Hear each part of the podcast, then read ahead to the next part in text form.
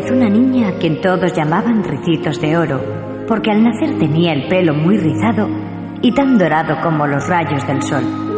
Vivía en medio del bosque con su madre, su hermanito, cuatro bocas y un cariñoso perrito en una preciosa cabaña de troncos, con la puerta y los postigos de las ventanas pintados de vivos colores. Aquel bosque estaba repleto de maravillas que solo esperaban a ser descubiertas. Por ejemplo, fresas silvestres y otros frutos que crecían en abundancia por todas partes. A Ricitos de Oro le gustaban muchísimo las fresas y siempre que se le presentaba la más mínima ocasión, salía al bosque con su cestita de mimbre en busca de los deliciosos frutos. Después del crudo invierno, la primavera hizo su aparición en el bosque vistiéndolo de multitud de animalillos y cambiando las frías nieves por frondosas plantas llenas de flores de todos los colores. Las mariposas revoloteaban sin cesar alrededor de las flores en busca de alimento y el trino de los pájaros ponía la música a tan maravilloso espectáculo. Una tarde Ricitos de Oro cogió su cestita y salió de casa muy contenta prometiendo a su madre volver antes del atardecer con la cestita llena de fresas. Dio un beso a su hermanito, acarició a su perrito que daba saltos detrás de ella y se puso en camino. Ten mucho cuidado, le decía siempre su madre mientras la despedía en la puerta de la cabaña con su hermanito en brazos. Y sobre todo no hables con extraños. Sin embargo, después de horas de búsqueda inútil, la niña no había encontrado ni una sola fresa. Pero Ricitos de Oro no tenía la intención de volver a casa con la cestita vacía y siguió adentrándose en el bosque hasta que por fin encontró una gran mata cargada de hermosas fresas rojas. Mientras corría hacia ella, la niña descubrió una casita bastante destartalada al final de un sendero.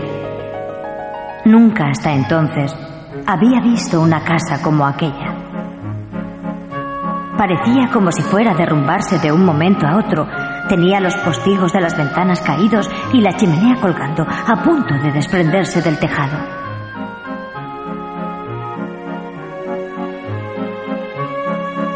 Me pregunto quién podrá vivir en esa casita tan rara. Se dijo.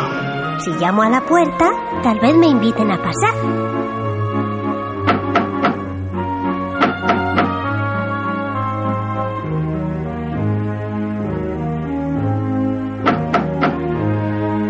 Por tres veces llamó, pero al no obtener ninguna respuesta, decidió empujar la puerta y para su gran sorpresa comprobó que estaba abierta.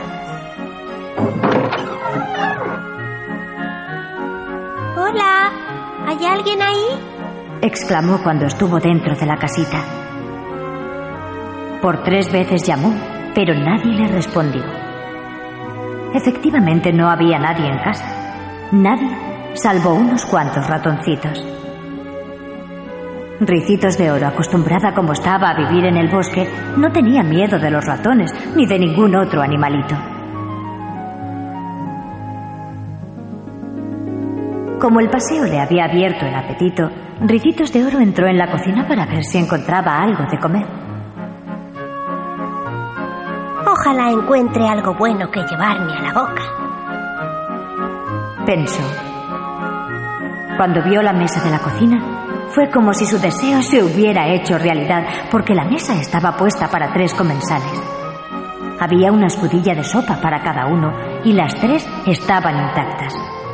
El espectáculo de aquella sopa era tan tentador. Además, nadie se ofendería si probaba solo un poco. Si no viene nadie a tomarse esta sopa, me la tomaré yo, se dijo Ricitos de Oro. Estoy hambrienta. En la casita reinaba el silencio. Solo se oía el tic-tac del reloj de la sala.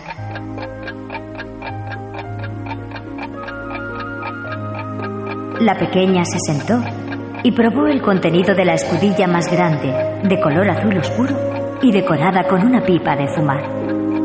Pero en cuanto se llevó la sopa a la boca, hizo un gesto de desagrado y exclamó: ¡No! Está demasiado caliente. Me he quemado la lengua. Entonces decidió probar la sopa de la escudilla mediana, que era de color rosa y tenía un lacito por adorno. Esta sopa está fría. Por último, probó la sopa de la escudilla más pequeña, que era de color azul claro y estaba decorada con la carita de un oso. Mmm. Dijo. Esta sí que está en su punto. La niña decidió tomar una sola cucharada, dos como máximo, o quizá tres, nada más. Pero estaba tan buena que no pudo contenerse.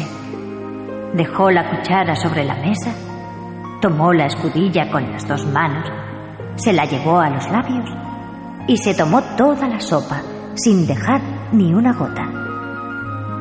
Cuando hubo terminado de comer, Ricitos de Oro no pudo resistir la tentación de explorar el resto de la casa. En el cuarto de estar encontró tres mecedoras, cada una de un tamaño distinto.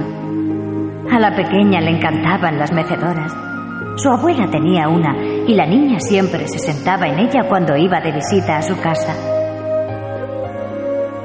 Una de ellas, que tenía labrada una flor en el respaldo, estaba ocupada por un gato negro que se había acurrucado tan cómodamente que ni siquiera prestaba atención a los ratoncitos que correteaban tranquilamente por la desordenada habitación.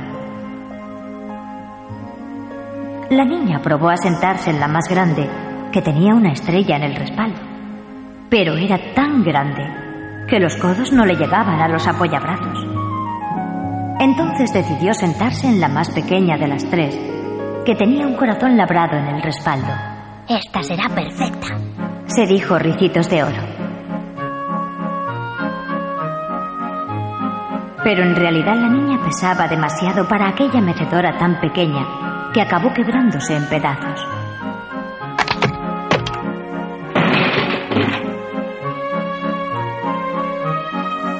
Ricitos de Oro cayó al suelo en medio de un gran estrépito, pero no se hizo daño. Se puso en pie enseguida y decidió subir las escaleras y curiosear un poco por el piso de arriba. Enseguida encontró un dormitorio con las camas preparadas para la noche, una junto a otra. Había una cama grande, una mediana y una pequeña. Al igual que las mecedoras, las camas también tenían labrado en la cabecera y en los pies una estrella, una flor y un corazón, respectivamente. Y al igual que en el cuarto de estar, en el dormitorio también reinaba un gran desorden. Objetos de todo tipo estaban diseminados por el suelo. Zapatillas, juguetes, libros y prendas de vestir. Después de tantas aventuras, Ricitos de Oro se sentía muy cansada. Empezaba a tener sueño y las camas parecían cómodas y mullidas. Estoy tan cansada y he comido tan bien que necesito echar una siestecita. Se dijo Ricitos de Oro entre bostezo y bostezo.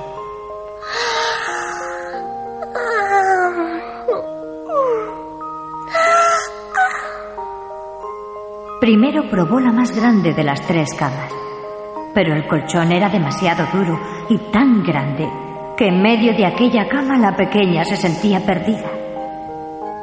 Además, si se sentaba en el borde, los pies no le llegaban al suelo. Entonces probó la segunda de las camas, la mediana. Pero el colchón era tan blando que Ricitos de Oro tuvo la sensación de hundirse en un mar de plumas.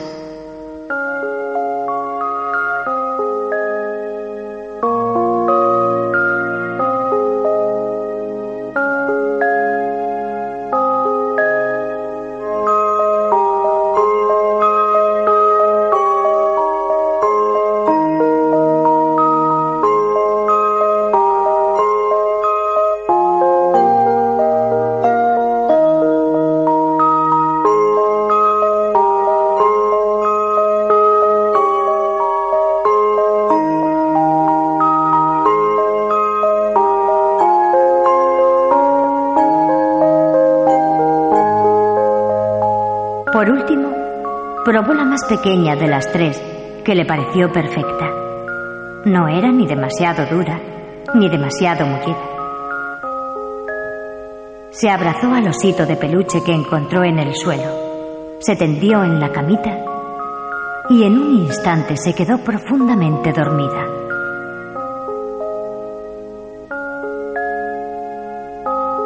La pequeña no durmió una corta siesta, sino varias horas. Y no oyó nada cuando los dueños de la casa regresaron de su paseo por el bosque. Pero no eran unos dueños comunes y corrientes. Se trataba nada más y nada menos que de una familia de osos pardos que se sorprendieron mucho al ver la puerta de su casita abierta de par en par.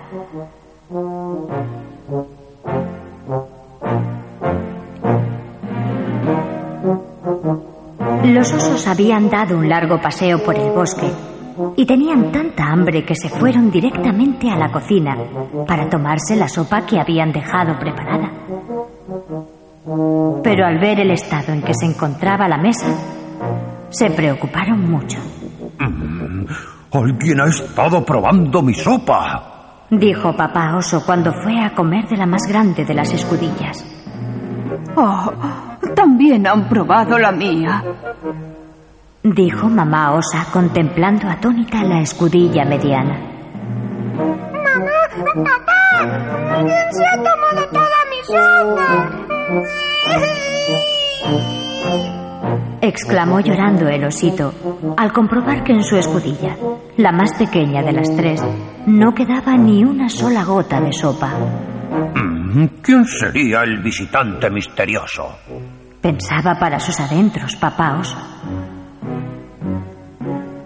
La familia de osos estaba perpleja y bastante alarmada. Nadie hasta entonces había perturbado la tranquila vida familiar de su casita. Los tres osos comenzaron a inspeccionar cautelosamente el resto de la casa en busca de otras pistas. Al primer sitio al que se dirigieron fue al cuarto de estar. Papá oso, que tenía el olfato muy agudo, husmeó el aire y arqueó las cejas. Había descubierto un aroma extraño en su mecedora. Mm, alguien se ha sentado en mi silla, dijo papá oso.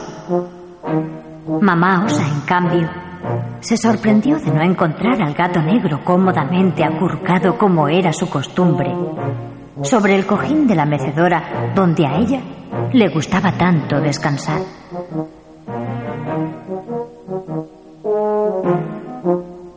Alguien se ha sentado en mi mecedora, exclamó. Cuando el osito vio su sillita rota, no pudo contener las lágrimas.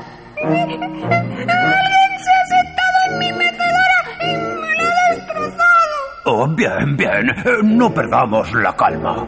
Dijo papá oso. Repararé la mecedora. Pero ahora sigamos inspeccionando la casa. Vayamos al dormitorio.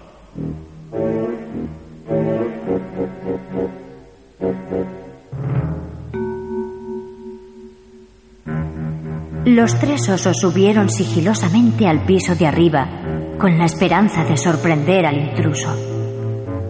Al entrar en el dormitorio, papá oso vio que su cama estaba desarreglada. Oh, ¿Quién se habrá acostado en mi cama? preguntó. Mamá Osa también advirtió que sus edredones de plumas no estaban tal como ella los dejaba siempre. ¿Quién habrá deshecho mi cama? Finalmente, cuando el osito fue a ver su cama, exclamó. ¡Mamá! ¡Papá! ¡Alguien se ha acostado en mi cama! ¡Y todavía está aquí! Y lo dijo en un tono de voz tan alto que Ricitos de Oro se despertó. Sentada en la cama, la niña no daba crédito a sus ojos. Había tres osos pardos en la habitación y le estaban hablando. ¿Cómo te llamas, pequeña? Le preguntó papá oso. ¿Dónde vives, niñita? Quiso saber mamá osa.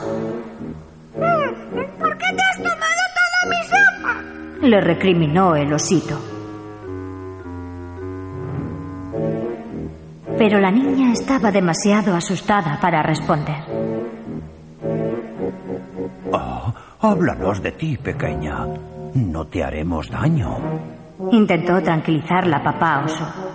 Pero Ricitos de Oro tenía tanto miedo de los tres osos que se puso en pie de un salto y salió corriendo escaleras abajo para huir cuanto antes de aquella casita.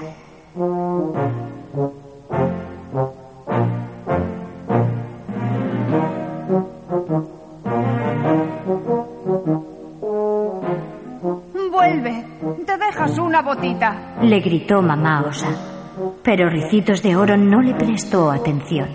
Ven a visitarnos algún otro día. Le gritaron los tres osos mientras Ricitos de Oro corría por el sendero y desaparecía entre los árboles del bosque.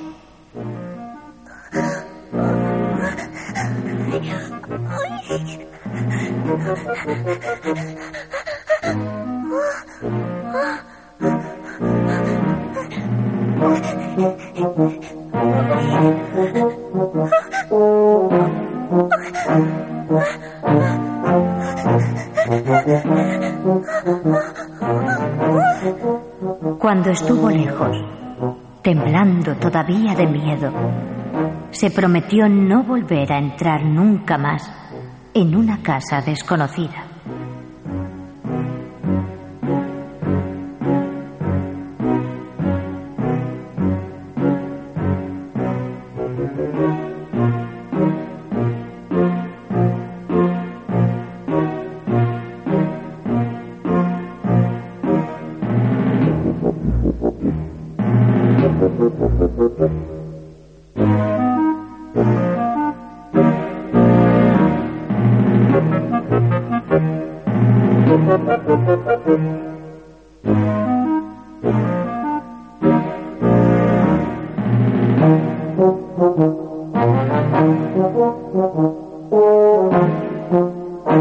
Thank